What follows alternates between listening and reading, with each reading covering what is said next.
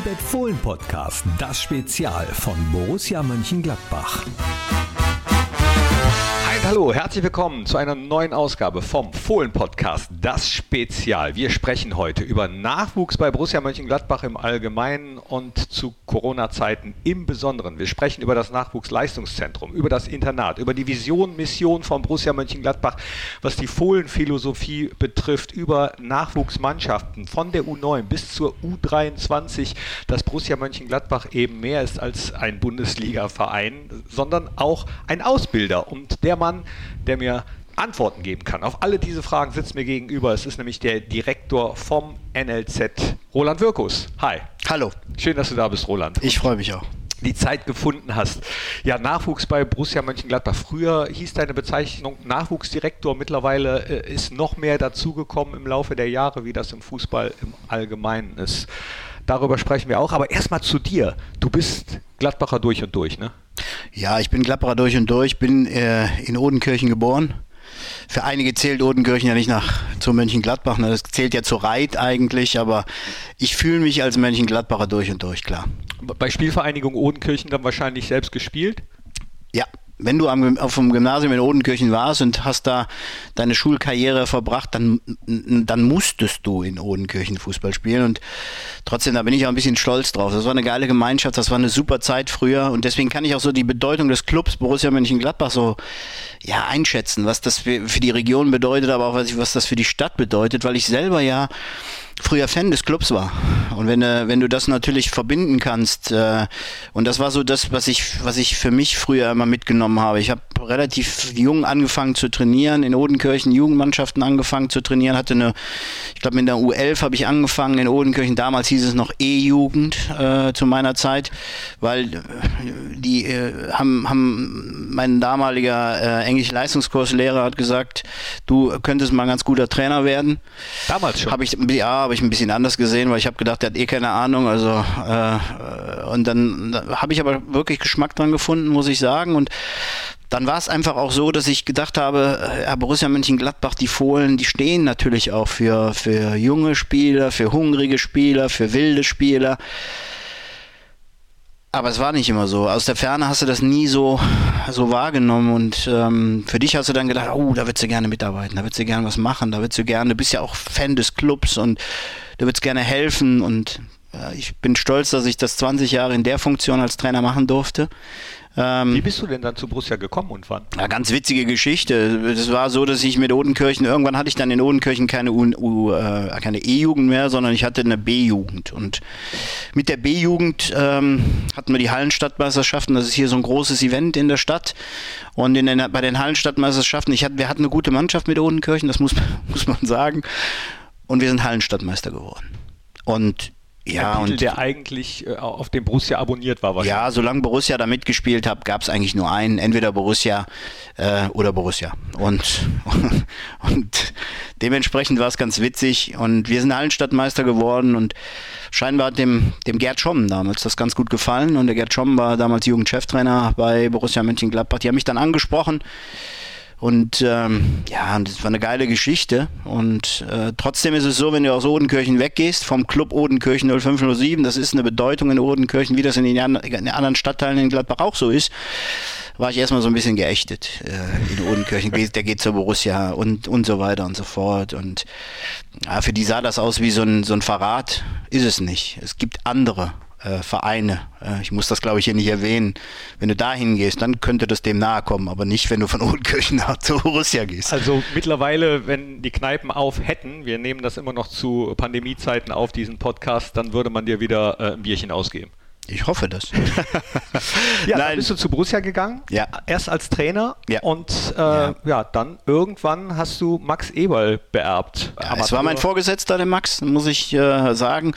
Unter der Zeit äh, oder in der Zeit, äh, wo Max dann verantwortlich war für die Jugend, ist ja auch einiges entstanden. Genau das, was ich mir ähm, damals gewünscht habe, als ich noch kleiner Trainer in Odenkirchen war.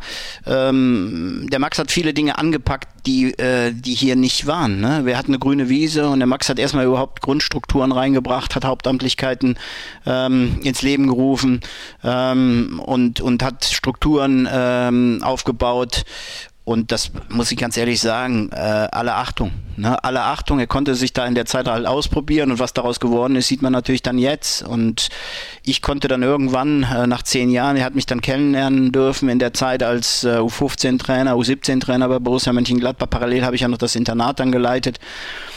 Und ähm, ja, und er hat halt gute Dinge angestoßen und äh, als er dann, als er dann wirklich jetzt die Komplettverantwortung im sportlichen Bereich, äh, Bereich übernommen hat, im Lizenzbereich, konnte ich äh, das übernehmen, ne? konnte das fortführen, was er dann angestoßen hat und daraus ist dann schon noch eine Menge geworden, das muss ich sagen. Es hat sich noch einiges weiterentwickelt, es, sind, es ist viel professioneller geworden, ohne dass wir so unsere Genese verlieren. Ne? Wir sind ja immer noch ein Club, der zum Anfassen äh, da ist. Und das ist auch das, was ich denke, dass die Jungs in Demut äh, äh, zu diesem großen Club kommen müssen. Das finde ich, das ist erstmal die Voraussetzung, zu wissen, wo kommen wir her.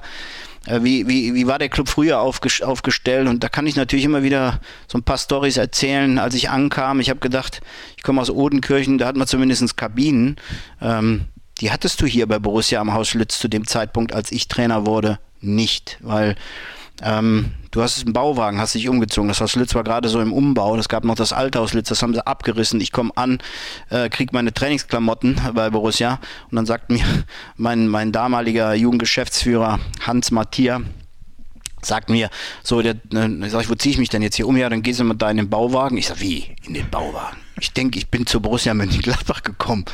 Ja, und dann äh, Training, ja, hier auf Asche ich gucke mir den Aschenplatz an, ich, da müsste ich jetzt noch für, für der, von der Berufsgenossenschaft entschädigt werden, da, da eine Staublunge. Zehn Jahre trainiert und, und ganz offen, ähm, das war eine harte Zeit. Und wenn ich jetzt meine Trainer höre, die sagen, ja, wow, wir brauchen aber für Taktiktraining, brauchen wir aber einen ganzen Platz.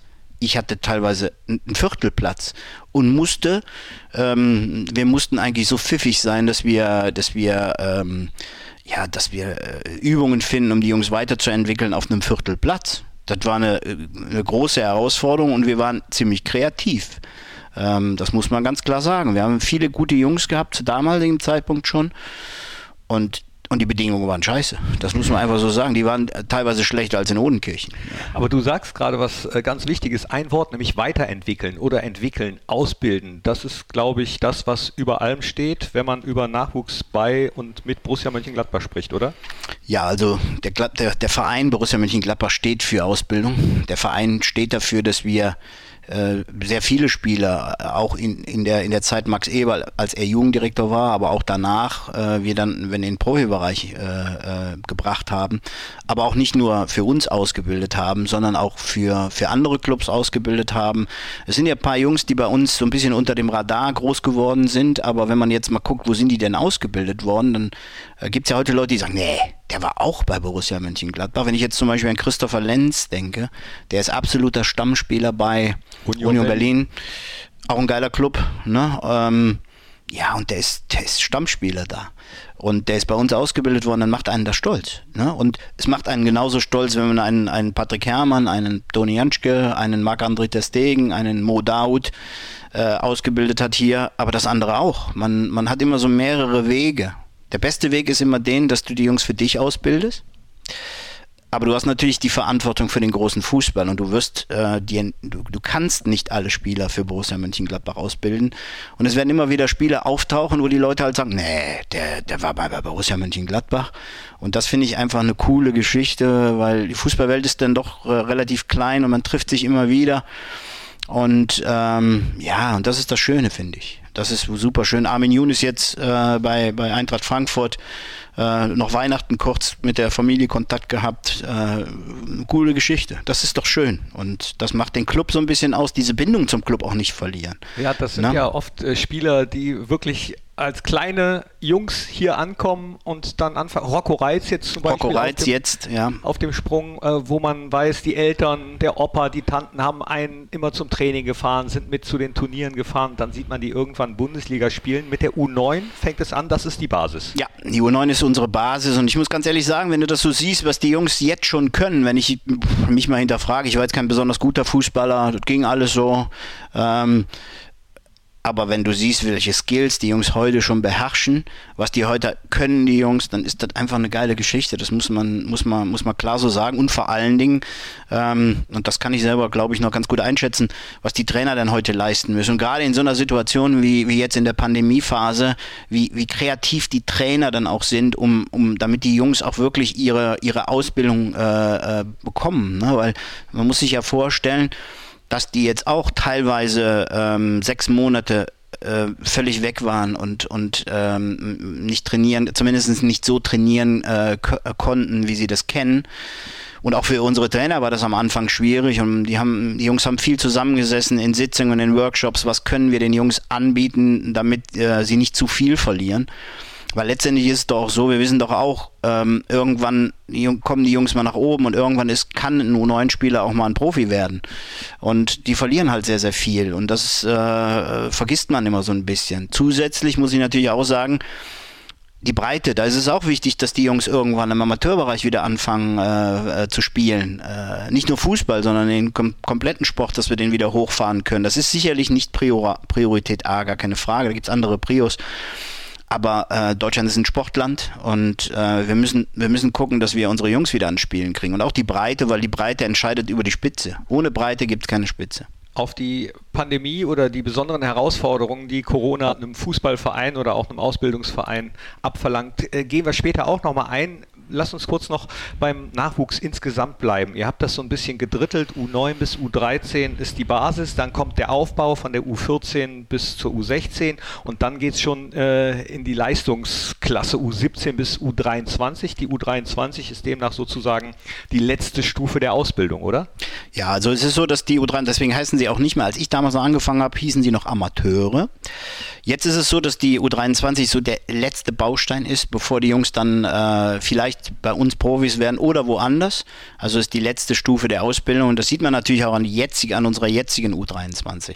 Die ist also im, im Schnitt ein Jahr jünger als in den letzten Jahren, weil wir ganz einfach sagen, äh, die Mannschaft verfolgt ja, also wir verfolgen ja mit dieser Mannschaft einen Zweck. Und der Zweck ist es so, die, den letzten Schliff den Jungs zu geben. Und es ist halt immer es wird immer schwieriger. Wir sind jetzt, oder zumindest werden wir gesehen, sind ist immer, immer, immer relativ. Wir werden gesehen als Club, der um die internationalen Plätze mitspielt. Und es ist doch logisch, dass es dann auch schwieriger ist, die Leute für dieses Ziel auszubilden, also die Spieler für dieses Ziel auszubilden. Und dementsprechend ähm, wird es immer weniger Spieler geben. Es wird immer die Jahrhunderttalente geben, die Harvards, die Würz dieser Welt, äh, die Mokukus, die vielleicht direkt aus dem Jugendbereich in den Lizenzbereich wandern. Ja, die wird es geben. Aber es wird auch immer wieder die Jungs geben, die Toni Janschkes, äh, die Patrick Hermanns, die Julian Korps, ähm, der sich jetzt gerade auch wieder bei uns Der sich bei ne? uns so viel zur Bindung zu, zu den Clubs, ne, äh, der sich bei uns fit hält, ja, äh, die dann aber den Umweg gehen. Und den Umweg heißt, die brauchen noch Entwicklung. Und den, den können sie nicht in der ersten Mannschaft sich holen, weil sie irgendwo ja eine Spielmannschaft auch haben müssen. Und da müssen wir dafür sorgen, dass die Ausbildungsqualität in dieser Mannschaft auch annähernd, das wirst du nie genau simulieren können, aber un, unmittelbar muss der Abstand, der darf nicht so groß sein, was die Ausbildungsqualität angeht äh, äh, zur Lizenzmannschaft. Das kriegen wir derzeit sehr, sehr gut hin und diese Jungs werden dann über diesen Weg halt ausgebildet. Und bestenfalls kommen sie dann nochmal über diesen Umweg zu uns. Oder sie gehen dann irgendwann, wie zum Beispiel Christopher Lenz, der, der fast drei Jahre bei uns in der U23 gespielt hat, zwei Jahre sind es gewesen, glaube ich, ähm, gehen dann halt nochmal einen anderen Weg. Ähm, und wenn du das nicht hättest, diese Plattform, und deswegen ist die auch so immens wichtig in unserem Konstrukt, ähm, dann nimmst du die, diesen Weg ne, äh, äh, als Borussia Mönchengladbach. Ja, was ich schwierig finde oder für mich so ein bisschen vielleicht auch ein Spagat für die Nachwuchsabteilung ist, ihr habt ganz klar gesagt, die Ausbildung eines einzelnen Spielers steht ganz klar über dem Erfolg einzelner Mannschaften. Und in der Außenwahrnehmung ist aber natürlich der Erfolg einzelner Mannschaften immer erstmal das Entscheidende. Stichwort Medien, die wollen natürlich sehen, wie schneidet eine U17 ab? Wird die mal deutscher Meister? Wie schneidet die U23 ab? Ist das äh, eine Schwierigkeit im tagtäglichen Arbeiten im Nachwuchsbereich? Ja, es geht ganz offen, wenn man, wenn man darüber redet und sagt, ja, Ausbildung ist, äh, ist erstmal, äh, steht im Vordergrund. Das wollen die Leute irgendwann gar nicht mehr hören. Aber wenn du mal wirklich genau hinschaust, dann ist es letztendlich so, ähm, wenn du, wenn du, wenn du dem, den Auftrag, den du hast, wenn du den wirklich äh, verantwortlich wahrnehmen willst, dann musst du gucken, wenn ein Spieler quasi A-Jugend locker spielt aus der Tasche raus, dann muss der schon den nächsthöheren Reiz bekommen, damit er möglichst schnell an das Niveau Lizenz äh, oder, oder Herrenfußball-Top-Niveau äh, adaptieren kann. Und das ist wichtig. Und deswegen sagen wir, ähm, steht das immer vor dem Erfolg auch wenn wir wissen, man kann das trotzdem das eine mit dem anderen verbinden. Dann müssen die anderen jungen Spieler halt nachwachsen und, ähm, und, und das auffüllen. Auch wenn wir wissen, dass es, dass es dann schwierig, das ist dann schwierig, beide Ziele zu verfolgen. Das wäre cool. Also ich würde, nochmal, wenn du mich fragst, äh, für was wird sich entscheiden, würde ich sagen, für beides. Aber äh, in der Situation, in der Konstellation immer, äh, und ich weiß es ja selber, als ich diesen Jahrgang äh, mit Testegen, Korb, Yunus, Yunus Mali trainiert habe, da war es ja genauso ich wollte deutscher Meister werden, da brauchen wir doch gar nicht drüber reden. Die Jungs übrigens auch. Aber noch mehr, der, der Erfolg wäre jetzt auch was für mich gewesen. Für die Jungs auch, aber äh, in 20 Jahren interessiert keiner mehr. Für mich wäre das schon eine geile Geschichte gewesen, deutscher Meister zu werden mit Borussia Mönchengladbach U17. Aber sechs Spieler dann in den Lizenzkader äh, zu transferieren, im Nachgang kann man jetzt immer sagen, aber ist doch eine geile Geschichte. Und das sagen die Jungs dann auch immer. Wir hätten ihnen gerne den Titel geschenkt. Nicht nur ihnen, sondern dem Club. Aber ganz offen, wir sind Profis. Jetzt. Und ein größeres Geschenk konnte der Club uns nicht machen. Das sehe ich natürlich, das, das ist so das, die Motivation unserer täglichen Arbeit ist ja genau das. Unserer Trainer, äh, die dann äh, auch die Kontakte auch zu unseren Trainern ja auch halten. Ähm, und da muss es, also so, so ist der Club gestrickt und ich glaube, natürlich, die Jugend wird immer eine Rolle spielen. Es wird Phasen geben wie jetzt, da wird es schwerer sein, Jungs auszubilden. Trotzdem schaffen wir es, obwohl wir ein Champions League Club äh, zumindest in die Richtung gehen wir. Schaffen wir es trotzdem noch, einen Jungen auszubilden, wie ein Rocco Reitz, der 65 Minuten in Mainz gespielt hat. Und wenn du jetzt die anderen Clubs mal siehst, ob das Bayern ist, ob das äh, Dortmund ist, ähm, da ist es schwer. Ne? Und da ist jetzt ein Jahrhunderttalent wie Mokoko in Dortmund, aber der sieht auch, es ist schwer, äh, in so einer Mannschaft dann Fuß zu fassen. Äh, bei Bayern ist das so, in Leipzig ist das so, in Wolfsburg ist das so. Trotzdem schaffen wir es. Äh, es werden dann halt nicht mehr sechs sein, vielleicht ist es dann einer. Aber dann wird es wieder Phasen geben, wo du vielleicht auch mal damit leben musst, dass die erste Mannschaft vielleicht nicht unter den, äh, unter den Top 5 ist. Vielleicht sind sie dann Sechster, Siebter, Achter, Neunter. Und dann wird es ganz automatisch sein, dass wir über unsere Jugend ein paar Dinge abfangen werden. Also dass da auch wieder Jungs sind. Und ich kann nicht sagen, muss ich ganz offen sagen, die Gleichung, ähm, ja, ihr habt nicht mehr so viele gute Jugendspieler. Die stimmt nicht. Wir haben sogar bessere, sag ich, als der 92er Jahrgang, teilweise. Es ist nur schwerer. In der Phase, wo wir, wo wir die 92er hatten, hat der Club um Platz 10 herumgespielt. Um Platz 10 ist es nicht einfach, aber einfacher, als wenn es dann gegen Dortmund darum geht, in die Champions League äh, Plätze, auf die Champions League Plätze zu kommen. Also ganz klar, das muss man ja einfach so sagen. Also heißt, je erfolgreicher die Profis sind, desto schwieriger ist es für eine Nachwuchsabteilung durchlässig zu, oder also für den Club durchlässig zu sein. Gar keine Frage. Die, die Ansprüche werden an uns werden dann höher. Gar kein, gar kein Thema. Und du sagst es gerade, äh, es wird schwieriger, aber nicht nur aus den gerade genannten Gründen, sondern aktuell, und wir haben es gerade gesagt, sprechen wir nochmal drüber, natürlich wegen der Bedingungen, die gerade aufgrund von äh, Covid-19, aufgrund von Corona herrschen. Da ist es umso schwieriger, den Nachwuchs vernünftig auszubilden, vernünftiges Training anzubieten. Die Jungs leiden doch auch darunter, dass sie nicht kicken dürfen. Absolut. Also jetzt haben wir natürlich das Privileg, muss man ganz klar sagen, weil der Geschäftszweck eines einer GmbH bei uns ist es natürlich, äh, Jung, Jungs zu entwickeln, die den, die, die den Fußball zu ihrem Beruf machen. Das heißt, dass wir natürlich in den Mannschaften U16 bis, ähm, bis U23 dürfen wir derzeit trainieren. Natürlich Corona-konform, gar klar, keine Frage. Umkleiden nicht benutzen, wenn überhaupt wir Umkleiden benutzen dann, dann ist es letztendlich so, dass du äh, nur drei Mann in der Kabine haben darfst, damit du den Abstand wahren kannst, äh, dass sie dich dann, dann auch nur zwei in der Dusche sind und so weiter und so fort. Das ist ein enormer Aufwand, muss man ganz klar sagen. Aber diese Mannschaften dürfen trainieren, aber es ist auch nicht so wie sonst, ne? weil die Jungs ja sonst auch sehr viel Gespräche finden vorher statt, etc. Alle auf das verzichtest du. Das reine Training kann zumindest stattfinden. Da sind wir privilegiert und das wissen wir. Da tragen wir auch eine Verantwortung. Das muss man und das muss man den Jungs natürlich auch immer wieder sagen, weil sie sind, sie gehören zu den wenigen, die, ihren, die, ihr, die ihrem Hobby noch frönen dürfen.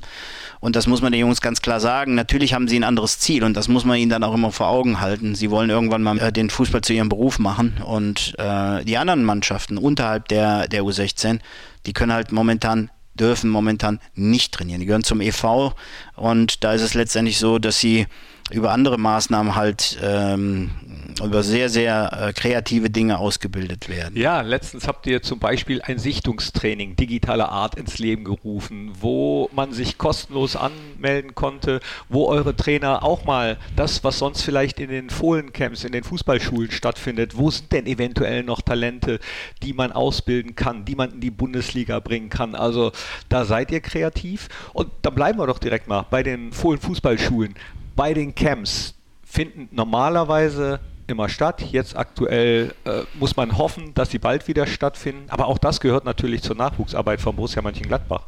Absolut. Ähm, auch der Breite äh, einfach mal so einen Einblick äh, äh zu geben, wie wir, wie wir arbeiten im NLZ. Und jetzt ist es einfach so, die Jungs sind kreativ, sie machen es äh, als, als Workout vor, vor den Bildschirmen. Du brauchst äh, wenig Quadratmeter, um, um, mitmachen zu können. Und du kannst so ein paar Dinge auch schon sehen, finde ich. So gerade technische Dinge kannst du sehen. Live-Kinetik gibt so ein paar Sachen, die kann man, kann man super auch vom, vom Bildschirm machen. Äh, ja, Entscheidungstraining, ähm, ähm, ja, ich sag mal koordinative Dinge, alles das kannst du, kannst du machen und äh, technische Sachen kannst du kannst du ganz gut machen und aber es gibt eine Vielfalt von Dingen, die die Trainer ausklamüsert haben, die sie mit den Jungs jetzt machen. Und ich sage ganz offen, die sozialen Medien, die ja auch oftmals äh, verhöhnt werden, die Jungs kriegen jetzt auch mit, dass man sie sehr, sinnvoll, sehr sinnvoll nutzen können. Äh, äh, Handys, äh, iPads, äh, diverse Programme können die super nutzen und die lernen natürlich auch eine ganze Menge. In dieser, man muss das ja auch als Chance sehen. Ne? Äh, wir, wir, wir kriegen ja bei uns selber auch mit, wir lernen so ein paar Dinge. Ich kann inzwischen Microsoft Teams, kann ich gar nicht. Ich wusste gar nicht, wie das geschrieben wurde. Selbst das kann ich inzwischen. Ich kann, meinem, kann da mitreden zu Hause, dass ich meinem Sohn auch mal sagen kann, meinen Söhnen sagen kann, hör mal, so geht das übrigens. Und und ähm, das kriegen die Jungs jetzt auch mit, dass sie die Dinge einsetzen können, dass das sinnvoll ist, dass sie produktive Dinge äh, mit diesen Sachen machen können. Natürlich, und das müssen wir ganz offen sagen, der Fußballer möchte den grünen Rasen äh, äh, riechen, möchte auf dem Rasen stehen, möchte Kontakt haben. Fußball ist ein, ein sozialer Sport. Äh, und möchte am Wochenende auch spielen und sich messen mit anderen Mannschaften. Das ist so das, was komplett fehlt, allen. Äh, auch den Mannschaften, die jetzt zwar trainieren dürfen, du kannst dich halt nicht messen.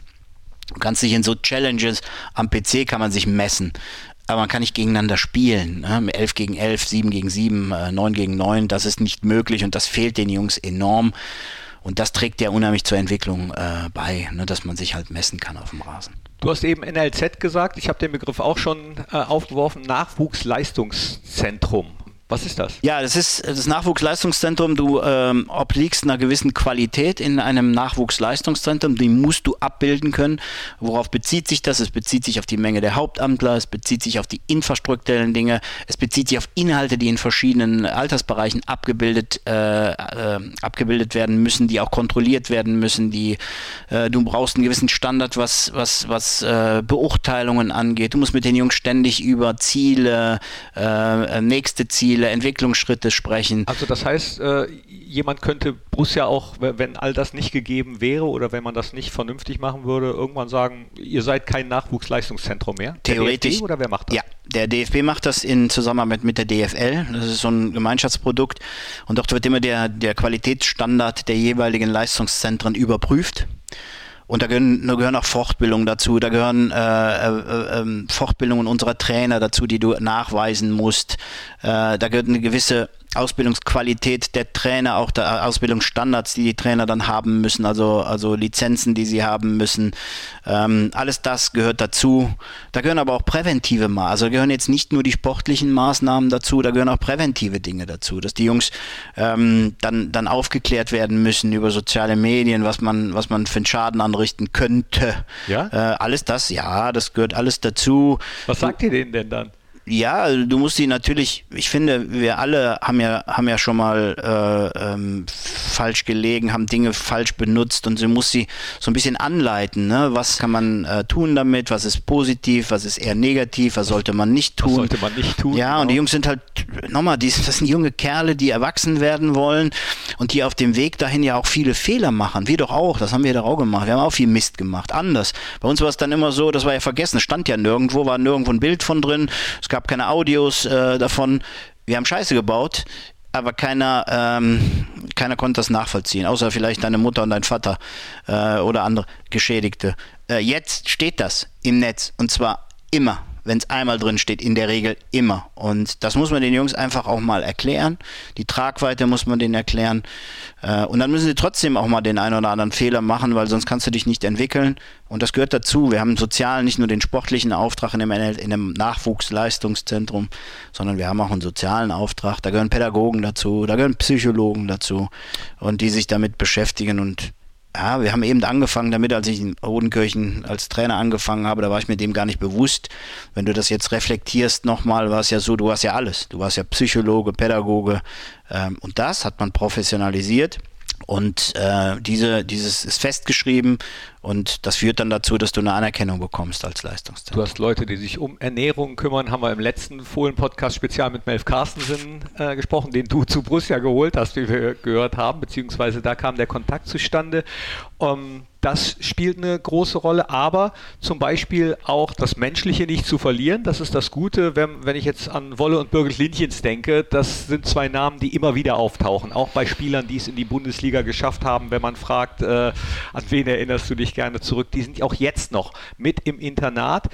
Und manche Sachen ändern sich zwar, aber manche wahrscheinlich auch nicht. Dass jemand, der im Internat wohnt, also ich rede jetzt von Nicht-Pandemie-Zeiten, dann auch mal nächtlich ausbüchst. Ja, nochmal, das gibt's natürlich, klar, aber das ist ja auch, äh, finde find ich, gehört zu einem Entwicklungsprozess dazu. Und es ist immer noch so, wir haben unseren Radar ja dann, ne? Familie Linchens, wie du das äh, dann so sagst. Und dann kommen die schon mal und sagen, ha, ha, haben sie das gehört? Oder es gibt halt auch, es gibt ja auch Dinge, die muss ich nicht wissen. Oder auch ein Trainer. Das wissen die dann auch. Das hat sich super eingespielt in den Jahren. Es gibt Themen, da wissen die genau, hey, wäre jetzt besser, wenn die das nicht wüssten. Da oben, wir kriegen das hin.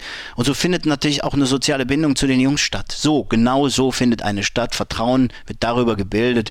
Und ihr glaubt ja nicht, dass ein Patrick Herrmann und ein Toni Janschke äh, immer lieb waren im Internat. Das sind Dinge gewesen, die wollen wir alle nicht wissen. Und ich glaube, ich weiß noch nicht mal ein Zehntel von dem, was da, was da abgelaufen ist. Und dann, deswegen brauchst du auch solche Menschen wie Wolfgang und Birgit Lindjens. Und ich durfte die, und das ist, das war meine allererste Mannschaft, die ich trainiert habe. Und das erste Elternteil, als ich dann da aus diesem Bauwagen rauskam, was ich kennengelernt, das hört sich jetzt, das, das glaubt man gar nicht, aber es ist so, was ich dann kennengelernt habe, war Wolfgang und Birgit Lindchens, weil der Sohn von denen hat in dieser Mannschaft gespielt, die Sven. ich als erstes, Sven Lindchens, ja, ja, die, die ich als erstes trainiert habe, der, äh, das war mein Spieler zu der Zeit, ich durfte die Familie kennenlernen und ich durfte sie schätzen lernen mit allen ihren Stärken, mit all ihren Schwächen und ich kann nur sagen, das war die Familie, die mir den Einstieg und wenn du, wenn du aus einem kleinen, von einem kleinen Club kommst, äh, zu so einem großen Club wie Borussia Mönchengladbach, dann ist das eine schwierige Geschichte für einen ganz jungen Menschen äh, wie mich damals. Und sie haben äh, mir den Einstieg total erleichtert. Und wenn du das jetzt mal äh, überträgst aufs Internat, dann ist es genau das. Ja, da kommen junge Menschen aus Saarbrücken, aus Dresden, und sie, sie kommen zu unserem Club und sie kennen keinen, sie kennen die Strukturen nicht, sie haben noch kein, äh, kein, kein, kein, keine Vertrauensperson. Und dann ist da so eine Familie wie die Familie Lindjens. Ja, und dann äh, helfen die, dass die Jungs sich hier wohlfühlen, integriert werden und auch mal Mist machen dürfen, ohne dass es jeder sofort erfährt. Und es ist gut so. Und es äh, nochmal die Bindung dieser Jungs zur Familie, gerade die, über die wir gerade eben gesprochen haben, Toni, Patrick, die ist super. Also das muss man ganz klar sagen. Und selbst die, die jetzt woanders spielen, wenn so ein Yunus Mali mit Wolfsburg hier war oder mit damals mit Mainz, dann hat er immer einen Abstecher zum Internat gemacht, hat die Familie besucht. Und ähm, das ist doch eine größere Wertschätzung, finde ich, kannst du als, als Club, als Familie, aber auch dann als Club, weil die Entscheidung hast du ja als Club getroffen, diese Familie dafür zu gewinnen, äh, weil die einfach der Genese des Clubs äh, entsprechen, diese Familie. Und an dieser Stelle musste ich einfach rüber in den Porsche Fohlenstall, wie das Internat ja offiziell heißt, um mal zu schauen, wen ich dort treffe. Den Internatsleiter Marc Trostel oder Wolfgang Wolle Lindchens oder Birgit Lindchens, von der wir gerade schon gehört haben. Und sie habe ich auch getroffen und sie gefragt, was bedeuten dir, was bedeuten euch denn die Jungs? Die bedeuten mir persönlich sehr viel. Ähm, denn es sind ähm, im Moment auch aktuell ganz wirklich liebe Jungs. Schon im dritten Jahr haben wir wirklich großes Glück, haben ganz reizende Jungs, nette Jungs da. Ich hoffe, die können auch kicken. Das kann ich nicht beurteilen. Ne? Aber ähm, es ist mir ja immer wichtig, so dass ich sage, egal welche Fußballtalente, da sind ja, da kommen ja 14-Jährige an, letztes Jahr sogar ein 13-Jähriger. Also das sind ja doch Kinderseelen. Und in den 18-, 19-Jährigen, sag ich dir, sind auch noch Kinderseelen drin auch wenn es vielleicht manchmal nicht so aussieht und sie auch schon Auto fahren können. Ne? Ja, und das ist mir halt, ähm, ja, sind die Jungs sind mir sehr wichtig, auch die Eltern und Oma, Opa zu Hause. Ich erinnere mich an einen Opa, der mal mit Tränen in den Augen vor mir stand. Passen Sie mir gut auf den Jungen auf. Ich habe nur diesen einen Enkel, so und so und so. Das ist schon viele Jahre her, aber habe ich immer noch in ganz netter Erinnerung. Ne? Ich denke, die müssen ja nicht nur mit Essen und Trinken versorgt werden, sondern ganz viele andere Sachen auch und von daher lernt man die Jungs kennen im Laufe der Jahre. Und da ich ja selber drei Söhne habe und äh, weiß, wie Fußballer ticken, nämlich etwas anders als vielleicht, äh, jetzt sagen wir mal, Musiker ticken oder so, ähm, weiß man sich darauf einzustellen. Aber es ist ja nicht nur das Essen und Trinken alleine, ähm, es ist ja doch ähm, ja, vieles drumher das drumherum halt. Ne? Und von daher lernt man sie kennen und ähm, weiß ganz viel und von daher bedeuten die Jungs mir und dem Wolle auch sehr viel. Und Birgit hat noch ganz viel andere tolle Geschichten erzählt, lustige Geschichten, bewegende Geschichten.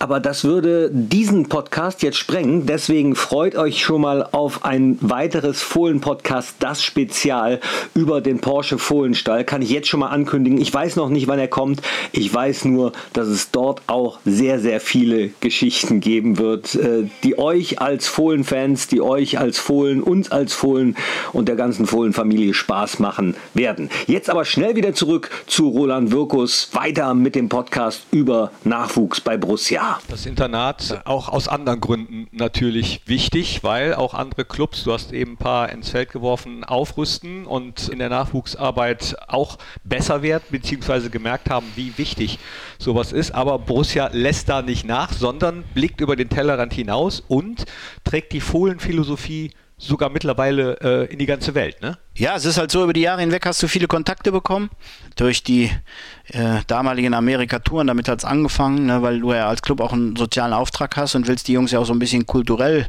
äh, bilden. Ne? Und ich weiß, wir haben angefangen mit Touren äh, meines alten Betreuers Johnny Werner, ähm, der, der äh, Amerika-Touren begonnen hat mit den Jungs und damals waren die Osterferien, glaube ich, noch drei Wochen. Und dadurch haben wir so viele Kontakte, die wir natürlich jetzt nutzen, wo die dann auch in die Generationen transferieren inspiriert worden sind, äh, ähm, die, wir jetzt, die wir jetzt, wir waren bei Siegfried und Roy und äh, es ja. waren, ja, wir waren bei Siegfried und Roy und das war eine geile Geschichte damals, als wir in Las Vegas waren, ähm, rief mich dann der Johnny Werner an, der saß am Tisch äh, in, dem, in der Lokalität in Las Vegas und sagt, komm doch mal vorbei, weil ich war gerade äh, im Hotel und habe was geholt und sagt, wir, wir sitzen da gerade, ich glaube Julian Korb und noch drei, vier andere Spieler waren dabei. Und, und da zaubert der Sieg, ich weiß jetzt nicht Siegfried oder Roy äh, am Tisch. Und ich habe gesagt, ja Johnny, aber äh, jetzt, jetzt verarsch mich nicht, ich äh, und dann habe ich gesagt, naja, okay, äh, fahr, fährst mal hin. Und komm da an und dann war der wirklich da am Tisch und war am Zaubern. Und da habe ich gesagt, kann doch nicht wahr sein. Und das sind alles geile Sachen, die man erlebt hat. Man hat so viele Leute kennengelernt, die den Club dann auch schätzen gelernt haben. Und die, die, die nutzen wir jetzt noch, wenn man sieht, dass sehr viele Jungs, die äh, in Las Vegas dann waren, irgendwann in Las Vegas studiert haben ne? und da an der, an der, an der Universität, äh, in der Unimannschaft gespielt haben ist das, aber ist doch eine geile Geschichte, weil die Jungs dann vielleicht kein Profi geworden sind, ne? Aber sie haben in Amerika studiert, wir haben Spuren hinterlassen und das möchte ich eigentlich, dass, dass, dass, dass, dass wir so eine Bandbreite dann auch ähm, darstellen können als Club. Das ist unsere, unsere Verantwortung. Das freut einen, wenn man dann liest, Spieler X äh, ist äh, äh, ähm, Universitätsmeister in Amerika mit, mit Las Vegas geworden. Andere spielen dann in Arizona oder in, in Mexiko, ähm, New Mexico. Geile Geschichte, eine geile Sache. Wenn so ein junger Spieler dann zu Borussia kommt und bei Borussia trainiert, wie erzählt man dem, was die Fohlenphilosophie ist? Oder kann man das äh, runterbrechen? Was ist die Fohlenphilosophie? Weil die ist ja wichtig. Ja, es ist natürlich schon so, dass man den Jungs erstmal, das allererste finde ich, was die Grundlage ist, sind so, was sind die Werte des Clubs? Ihnen mitteilen, äh, was äh, sehen wir als unabdingbar, wenn du, wenn du, wenn du hier Fußball spielen willst. Das ist klar. Das sind dann eher die, die normalen Tugenden, äh, die in der Familie normalerweise lau in, in Familie, in Schule etc. laufen. Aber inzwischen ist das so, dass wir Vereine, gerade wir NLZs, eine hohe Verantwortung in dem Bereich haben. Das ist für mich erst schon mal Grundlage. Was ist das? Äh, Ehrlichkeit, Offenheit, Demut, Disziplin ist jetzt der Oberbegriff bei der ganzen Geschichte. Das ist für mich die Grundlage. Das muss man den Jungs sagen. Ihr kennt unsere Tugendrauten, äh, ihr kennt die Tugend 11. Das sind Dinge, die wir für die kleinen Mannschaften haben wir eher die Tugend Tugend 11, weil, die, weil das plakativer und einfacher ist für die Jungs zu verstehen. Das sind dann elf Tugenden? Ja, das sind elf Tugenden in Form einer Mannschaftsaufstellung, wo man ein paar Grundtugenden als Abwehrtugenden hat, die kreativen Tugenden eher nach vorne im Angriff, ne, so wie Mut. Und jede Tugend ist dann auch mit dem Inhalt äh, äh, hinterlegt und dann wissen die Jungs auf jeden Fall schon mal Acker. Das ist schon mal die Grundlage. Und dann geht es natürlich um sportliche Dinge. Was wollen wir? Wie wollen wir ausbilden? Was wollen wir in welchem, in welcher Jahrgangsstufe? Welche Ziele wollen wir mit dir erreichen? Ne? Und wie verhält sich der Club dann in der Öffentlichkeit? Ne? Auch da wichtig, dass die Jungs demütig auftreten. Sie dürfen für Borussia Mönchengladbach spielen. Äh, das hat eine Strahlkraft und alles das, was sie nach draußen, auch wenn du nur kleiner äh, Jugendspieler äh, bist, müssen sie das relativ früh lernen und das hilft ihnen ja auch für ihre spätere Entwicklung, egal wo sie denn mal landen, ob sie, ob sie irgendwann im Job stehen oder, oder weiter hm, Fußball spielen. Und das gilt es dann, dass unsere Jungs, unsere Trainer das vermitteln, aber auch wir aus der Leitung her das immer wieder vorgeben. Ja. Kann man sich diese, diese Tugenden und diese Raute, kann man sich das irgendwo angucken? Ja, also es ist witzig, das hängt in allen Kabinen bei uns. Das hängt in allen Gebäuden, die mit dem NLZ äh, äh, in Verbindung sind, hängen diese Tugenden. Und die Jungs, ich weiß, ich bin jetzt keiner Freund davon, aber ich weiß, es gab so ein paar Mannschaften, die haben die Dinge auswendig gelernt. So die wichtigsten Tugenden kannte ich immer. Da musste ich nichts auswendig lernen. Und entscheidend ist ja auch, du musst ja nicht lernen, du musst sie leben. Aber ja? ich meine jetzt auch äh, jemand, der, der halt nicht. Im Internet kannst du die sehen. Also auf der Internetseite müssten die eigentlich auf unserer Homepage müssten die normalerweise auftauchen. Ja, dann klickt da doch mal rein. Wir schreiben das in die Notes hier zu diesem Podcast.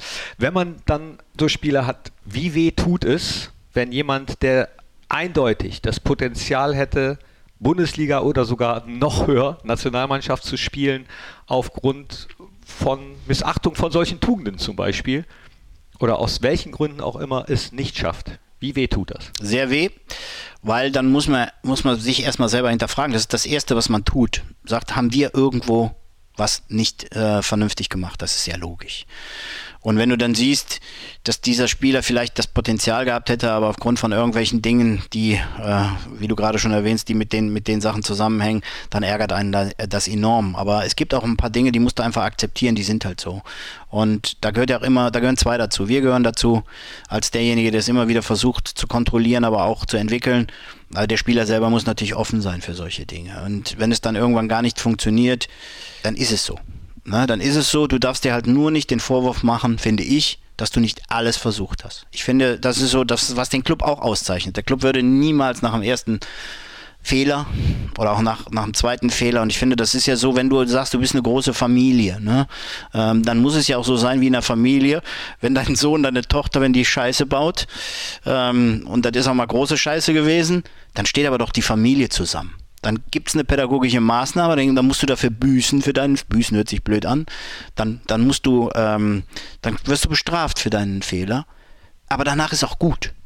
Ne, weil äh, dann muss es auch wieder so sein, dass wir versuchen, dann wieder anzupacken. Und so ist es bei den Jungs ja auch. Sie müssen ein, zwei Fehler auch mal machen, das kann sich ja nicht entwickeln. Aber äh, irgendwann sollten sie es dann lernen. Ne? Und äh, das ist für mich eine ganz, ganz wichtige Sache. Und ab wann sieht man denn eigentlich oder ab wann hat man das Gefühl, ja, da kann es einer schaffen aus dem Nachwuchs in die Bundesliga? Ja, schwere Frage, würde ich sagen. Es gibt Jungs, da sieht man es relativ früh, sag ich. Äh, und, und, aber jede Entwicklung hat immer Dellen. Das wird ja nie eine Entwicklung sein, die, die gerade verläuft. Das wird immer äh, in der Sinuskurve, nee, immer nicht, aber sehr häufig in so einer Sinuskurve verlaufen.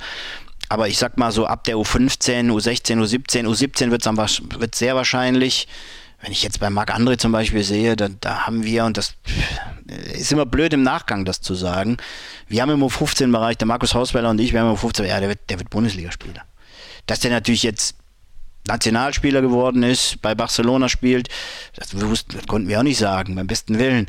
Aber da wusstest du schon, das wird ein geiler Kicker. Bei Rocco Reitz jetzt zum Beispiel, der der in der Jugend unten, U9, U10, der hat den unteren Bereich, den hat der, hat der zusammengeschossen. Der war, das war ein geiler Kicker äh, im unteren Bereich. Kleinfeldfußballer, super, super Technik. Ähm, da hast du auch eine Idee gehabt. Aber der Rocco war halt körperlich, war der immer, ähm, ja, es war ein retardierter Spieler. Und dann hat dann irgendwann in so einem Bereich U14, U15 hat es auch eine Delle bei, bei ihm gegeben. Ähm, und die Clubs, die Trainer, also unser Club hat zu dem Jungen gestanden, weil er überzeugt war von den Fähigkeiten im Kleinfeld. Und, ähm, und, und, und, und wir haben ihn trotzdem immer eingesetzt. Unsere Trainer haben, haben auch in der Phase, wo er, und in, im C-Jugendbereich ist es so, dass die Entwicklung am weitesten, diese, diese Entwicklungsstufen, das siehst du beim C-Jugendbereich. Da hast du kleine Jungs, die noch mit Matchbox-Auto spielen und relativ große, 1,90 große schon, die halt die Phase der Pubertät schneller durchlaufen haben und äh, die sich schon mit anderen Dingen beschäftigen, äh, sage sag ich jetzt mal. auch nicht ganz unwesentlich sind, ob es jemand schafft oder nicht. Ne? Absolut, gehört auch dazu. Und dann haben sie trotzdem den Rocco eingesetzt. Auch wenn sie wussten, wir könnten, das kann sein, dass wir ein Spiel verlieren, weil der Rocco einfach vielleicht läuferisch nicht in der Lage ist, äh, weil die Hebelverhältnisse einfach äh, ungünstig sind, äh, da mitzuhalten. Der hat trotzdem gespielt und das war auch richtig so. Im Nachgang stellt sich raus, das war richtig so, weil er hat ja seine fußballerischen Fähigkeiten nicht verloren. Und dann hat man zu dem Jungen gehalten und er hat dann eine enorme Entwicklung gemacht, so ab der U17 nochmal, hat er den letzten Schliff bekommen und ist jetzt völlig berechtigt, finde ich, äh, hat er gespielt und da können wir als Club stolz sein. Die Jungs, die mit ihm gearbeitet haben, die Trainer, die in der Zeit mit ihm gearbeitet haben, die können stolz sein. Da weiß ich, das war, das waren ein paar Trainer, die wirklich zu dem Jungen gestanden haben. Und da, du hinterfragst immer, ist doch logisch. Ja, hinterfragen ist ein gutes Stichwort. Wenn Roland Wirkus das so erzählt, dann würde ich natürlich auch gerne die andere Seite hören und habe deswegen Rocco Reitz gebeten, mir mal eine kleine WhatsApp-Sprachnachricht zu schicken, wie er denn diese Zeit äh, der Jugend bei Borussia und auch der Durchhänger bei Borussia erlebt hat. Da hat der Roland Wilkos äh, vollkommen recht. Ähm, da kann ich auch ein Lied von singen. Viele Verletzungen gehabt, ähm, viel mit Wachstum, immer kleiner gewesen deswegen oft nicht gespielt. Da kommen viele Sachen zusammen. Da ist der, äh, die Rolle der Eltern, der Familie, der engen Freunde sowie der Trainer und dann auch so eine Person wie Roland Wirkus ganz, ganz wichtig, dass man da dran bleibt und den Jungen motiviert, dass man ihm auch so eine gewisse Sicherheit gibt, wenn's, auch wenn es schwer ist manchmal, aber ich glaube, das ist sehr wichtig und die habe ich zum Glück bekommen. Ja, und äh, dann noch zur Jugendarbeit von der Borussia. Ähm, die ist in meinen Augen richtig gut. Vor allem, weil äh, nur nicht Augenmerk auf äh, den Fußball gelegt wird hauptsächlich, sondern auch auf die menschlichen Werte wie Disziplin, Respekt, Umgang mit anderen Menschen, Pünktlichkeit, so welche Sachen, die man auch als Mensch einfach fürs Leben braucht. Und ähm, da sage ich ehrlich, ist Gladbach schon sehr gut dabei, dass sie das gut vermitteln. Und taktisch, äh, fußballerisch halt der Spaß, das Familiengefühl, das kommt da auf gar keinen Fall zu kurz. Und das gefällt mir richtig, richtig gut. Und äh, da können sich dann die Jungs äh, schön drauf freuen, mal, wenn die bei der Borussia kicken dürfen. Und das macht den Club aus und das macht den Club auch so geil, muss man Aber das stelle ich sagen. natürlich äh, gerade im Nachwuchsbereich. Für einen Trainer ist es immer schwierig, einem Spieler zu sagen, du spielst jetzt nicht, aus den, den Gründen. Aber äh, dann im Nachwuchsbereich, wo nochmal der Fokus auf die Ausbildung auch einzelner Spieler liegt, natürlich enorm schwierig vor, dann als Trainer auch vor der Mannschaft zu verantworten. So, der spielt jetzt trotzdem. Vor der Mannschaft, sag ich, kannst du das noch eher verantworten wie vor den Eltern. Das ist noch viel schlimmer, dann, dann äh, einem jungen Trainer zu sagen, und ich weiß noch, als ich junger Trainer war, dann kommen dann Elternteile, äh, kann ich jetzt gar nicht verstehen, wieso spielt denn der und meiner nicht? Aber meiner, der ist doch viel schneller, viel größer und der, äh, ja, stimmt, aber der, der wird es nicht, sondern der wird das ist viel, viel schwieriger, wenn du ein Junger bist und da brauchen unsere Trainer Unterstützung. Sie müssen den, die komplette Unterstützung des Clubs haben in dem Bereich. Sie sind dafür ausgebildet. Du kannst immer mal falsch liegen, du wirst immer nicht richtig liegen, wie wir alle. Aber das ist eine ganz schwierige Aufgabe. Natürlich auch vor den Jungs zu stehen und zu sagen, der spielt jetzt ähm, und du nicht. Und ich finde, die, die Kommunikation, wie man dann die Verbindung äh, hat zu den Jungs, die entscheidet darüber, wie die anderen Jungs äh, dann reagieren auf so eine Sache. Und das haben wir eigentlich, finde ich, ganz gut immer hingekriegt. Das kriegen unsere Trainer ganz gut hin. Und das ist eine, eine schöne Geschichte. Fast schon letzte Frage von mir, denn auch das macht es wahrscheinlich ein bisschen schwieriger, dass schon junge Spieler Berater haben. Wie ist das im Umgang? Das war, glaube ich, vor ja, 10 Jahren, 15 Jahren noch nicht in der Masse der Fall. Ja, es fing so langsam an, muss ich sagen. Ich finde, der beste Berater in jungen Jahren sind deine Eltern. Meine, meine persönliche Meinung, weil letztendlich gehen die mit dir durch dick und dünn, die kennen dich am besten. Und ähm, ja, du musst noch nicht die Ahnung vom Fußball haben. Viele sagen ja, wir haben keine Ahnung vom Fußball, aber sie haben Ahnung vom Leben, sie haben Erfahrung. Dann kommt ein Trainer dazu und der Club hat ja auch das Ziel, mit einem Spieler äh, ihn weit, weitestmöglich so auszubilden, dass er vielleicht hier irgendwann mal auflaufen kann. Also erstmal wollen wir das, wollen wir ja dasselbe. Wenn die Jungs zu einem NLZ kommen, das erste, was du sie fragst, wenn sie noch ein kleiner U9-Spieler sind, ja, ich will Bundesligaspieler werden. Ja, wie denn? Aha, dann fängt es schon an.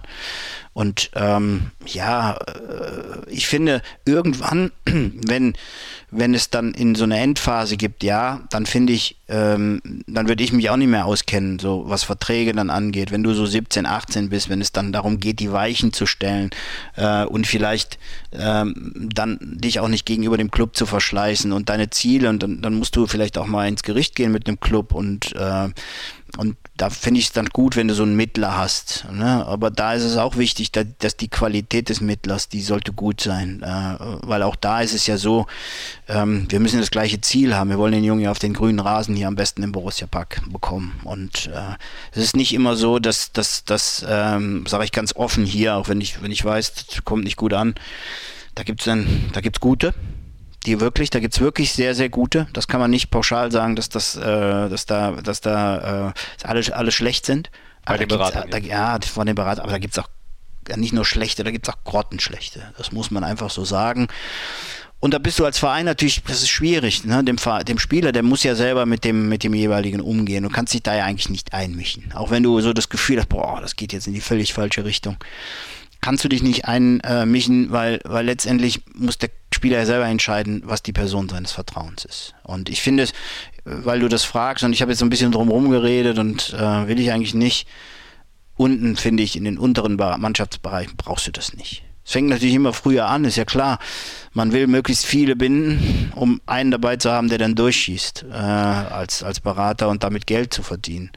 Aber ich finde, äh, so, wenn U17, ja, da fängt es an und ich da braucht man. Ich finde es ganz was. interessant. Ich habe mich mal mit einem Berater unterhalten. Das ist der Vater eines auch sehr gestandenen Bundesligaspielers, der sagte, ich möchte das eigentlich nicht an die ganz Kleinen rangehen, aber ich muss es, sonst macht es jemand anders.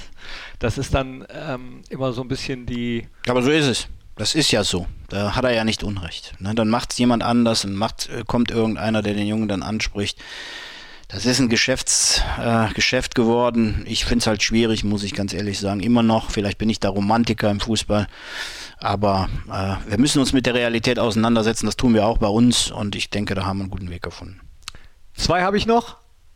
Nummer eins wäre, wen sehen wir denn aus der Nachwuchsabteilung innerhalb der nächsten Jahre auf dem grünen Rasen im Borussia Park? Ich weiß, die Frage kommt immer. Ich weiß, dass die Frage auch echt schwierig zu beantworten ist, aber also alles, alle die, die ich jetzt nicht nenne, mögen mir mögen, mögen mich äh, verstehen, weil, weil es ist halt blöd, jeden, den du nicht nennst, der es dann wird, der sagt, das ist immer, du Blinder. Na, ähm, ich, ich finde, es ist eine ganz, ganz schwere Frage. Rocco war, war für mich relativ klar, ich habe nur nicht gedacht, so schnell, muss ich ganz offen sagen, aber Rocco hat unheimlich an sich gearbeitet, was die körperliche, äh, der war immer sehr verletzungsanfällig, weil er halt retardiert äh, war. Retardiert hat, heißt, dass er nicht so schnell gewachsen ist wie die anderen. Genau so ist es und, und, und er hat äh, super an sich gearbeitet, war sehr professionell, hat in frühen Jahren viele Dinge schon, schon selber geregelt, hatte, finde ich, eine, eine eine gut, super Familie, finde ich, die, die ihn unterstützt hat. Wir haben ihn unterstützt. Er hat viele Dinge aber auch selber geregelt. Das war relativ klar, finde ich. Ich habe nur nicht gedacht, so schnell, muss ich sagen. Aber wir haben noch ein paar Jungs in der Pipeline. Ja, das äh, muss das man schon sagen. Und äh, nochmal, die spannendsten Jahrgänge sind sogar die Jahrgänge unten, weil unten machen die Trainer inzwischen einen geilen Job. Das Problem ist, wir dürfen sie auf dem Weg nach oben nicht verlieren, weil die Jungs wecken Begehrlichkeiten bei anderen großen Clubs. Die sehen inzwischen, oh, die, die Gladbacher, die bilden geil aus, wir gucken uns da mal äh, und, und wir verlieren viele auf dem Weg, weil die Jungs monetären Verlockungen äh, erliegen. Und die dürfen wir nicht verlieren. Da sind wirklich geile Kicker dabei, ob das jetzt in der U12, U13, U14 ist. Da hast du eine Idee. Natürlich ist der Weg noch ziemlich weit und die Jungs müssen weiter fokussiert bleiben, müssen weiter an sich arbeiten, aber da sind richtig, das sind super Fußballer dabei, sag ich. Jetzt muss ich doch nochmal einen kurzen Schlenker. Aber oben, ich weiß, ich will ja um die Frage rumkommen, deswegen druck ich ja jetzt gerade so ein bisschen. Ich wollte dich gerade retten. ist es so, dass wir oben, ähm, du kannst ja nach oben gucken, es ist jetzt, spielen ja in der U23, wir haben aus der Not eine Tugend gemacht, in der U19, die ja momentan nicht spielt, haben wir ja die besten Spiel, die, die besten ist Quatsch, die, die, die jetzt am nächsten dran sind, die haben wir, nach, haben wir in die U23 gezogen. Da ist ein Louis Krabak zu nennen, geiler Fußballer. Äh, da ist ein Mika Schröers zu nennen, da ist äh, ein Julian Nius zu nennen, da ist ein Per Lockel zu nennen. Äh, alles super Fußballer. Rocco Klar, Famana Quisera, unser Portugiese, der, der, natürlich noch viel lernen muss, klar, aber das ist ein Künstler. Ne? Die machen ja auch mal viel Scheiß. Ne? Das ist ja nun mal so. Aber der Junge, der kann halt entscheidende Situationen, 1-1-Situationen, die im Fußball ja in so Spielen wie jetzt unsere erste Mannschaft gegen Werder Bremen, wobei, wo zwei sehr strukturierte Mannschaften und vor allen Dingen Bremen sehr tief stehend, enge Räume, ja, da musst du einen haben, der eine enge, enge Situation lösen kann. Ne? Und das kann zum Beispiel Famana Quisera. Ne? Ähm, aber das sind so die Jungs, die, die im Fokus sind. Wir haben drei, drei richtig gute Torhüter äh, aus, dem, aus dem Nachwuchsbereich mit, mit Jan Jakob Olschowski, äh, der sogar aus der Region kommt, aus Glen, glaube ich, äh, kommt, mit, mit Jonas Kersken und aber auch mit Max Brüll. Drei völlig unterschiedliche Jungs. Alle, jeder hat irgendwo andere Stärken und wer dann letztendlich dann es schafft, das ist ja auch Geschmackssache. Ne? Wie, wie de, der eine macht Erbsensuppe, der andere macht Linsensuppe und der andere macht Bohnensuppe und der andere macht gar nichts von den dreien. Aber alle drei haben das Potenzial, äh, weit zu kommen. Ne? Und das sind jetzt so, so Namen, wo ich sage, geile Geschichte. Und Khan Kurt und Scully hat man jetzt aus, aus Amerika dazu geholt. Müssen wir jetzt erst kennenlernen, aber aus unserer eigenen Jugend, die, die ich eben so genannt habe. Und nochmal gesagt, gerade in den unteren Bereichen, unter heißt für mich U15 abwärts, das sind ein paar richtig geile Fußballer dabei. Deswegen sage ich gerade den Schlenker nochmal kurz machen. Du hast es gesagt, man muss aufpassen, dass da nicht andere Clubs kommen, äh, wo Begehrlichkeiten geweckt werden aufgrund der guten Nachwuchsarbeit. Ich weiß, dass andere Clubs ja äh, manchmal aus komischen Gründen finanziellen Background haben, mit dem man als Verein, der sich alles selbst erarbeitet hat, nicht mithalten kann. Und dann auch schon mal Eltern von Spielern Jobs angeboten werden und auch das ein Mittel sein kann. Wie sehr ärgert einen das oder lebt man da einfach mit, weil das nun mal das Business dann ist? Inzwischen lebe ich damit. Also wir als Club leben damit. Das ist das Business, aber es ärgert einen. Ist doch ganz klar. Wenn du weißt, du hast eine gute Idee, du hast gute Leute, die, die mit den Jungs äh, ähm, arbeiten. Du hast eine Tür, die nach oben hin offen ist. Du hast einen Manager, der aus der Jugend kommt. Ja, aber dann ärgert dich das, wenn da so ein Verein, ich will jetzt keine Namen nennen, ne, kommt und dir den Spieler äh, aufgrund nur von monetären Dingen und du weißt, das ist wirklich nur das Monetäre.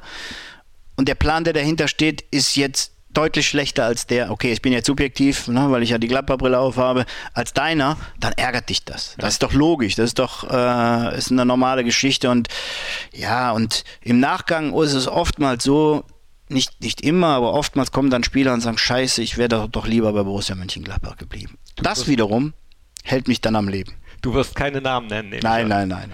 Schade. Dann komme ich auch schon zu meiner letzten Frage. Was, oder ja doch, was wünschst du dir für die Zukunft, für den Nachwuchsbereich von Borussia? Ja, erstmal, dass wir uns stetig weiterentwickeln, dass wir den Herausforderungen des Alltags, und wir haben jetzt gesehen, aufgrund der Pandemie, wir sind schon vor große Ver, wir sind, wir, wir mussten uns großen Herausforderungen stellen. Das haben wir gemeinschaftlich als Club hingekriegt, aber mit einem geilen Team um, um mich jetzt herum. Das ist äh, wichtig, dass wir uns da weiterentwickeln. Dass wir weiterhin Jungs unten auf dem Rasen sehen, von uns, die von uns entwickelt worden sind und trotzdem sage ich, irgendwann möchte ich auch mal deutscher Meister mit einer A- oder B-Jugend äh, werden und vielleicht das Ziel mit der zweiten Mannschaft in die dritte Liga aufzusteigen, um so den Abstand äh, nach ganz oben nochmal noch mal, ähm, zu verringern und den Jungs dann nochmal eine andere Plattform zu, zu bieten, ne? äh, die wir denn selber uns erarbeitet haben. Das wäre eine geile Geschichte, sage ich ganz offen und dann kann ich in Rente gehen. Geile Geschichte war auch, dass du hier warst. Vielen Dank, Roland. Und danke an euch, dass ihr zugehört habt hier beim Fohlen-Podcast. Das Spezial über Nachwuchsarbeit von Borussia Mönchengladbach im Allgemeinen und in Corona-Zeiten. im Speziellen, da sind wir nicht so sehr drauf eingegangen. Ihr möget es verzeihen. Äh, ich hoffe auch nicht, dass wir dazu nochmal eine Sonderausgabe machen müssen. Hört auch rein in die anderen Podcasts und jetzt wünschen wir euch einen schönen Tag. Danke, Roland. Dankeschön. Tschüss und ole ole. Ciao.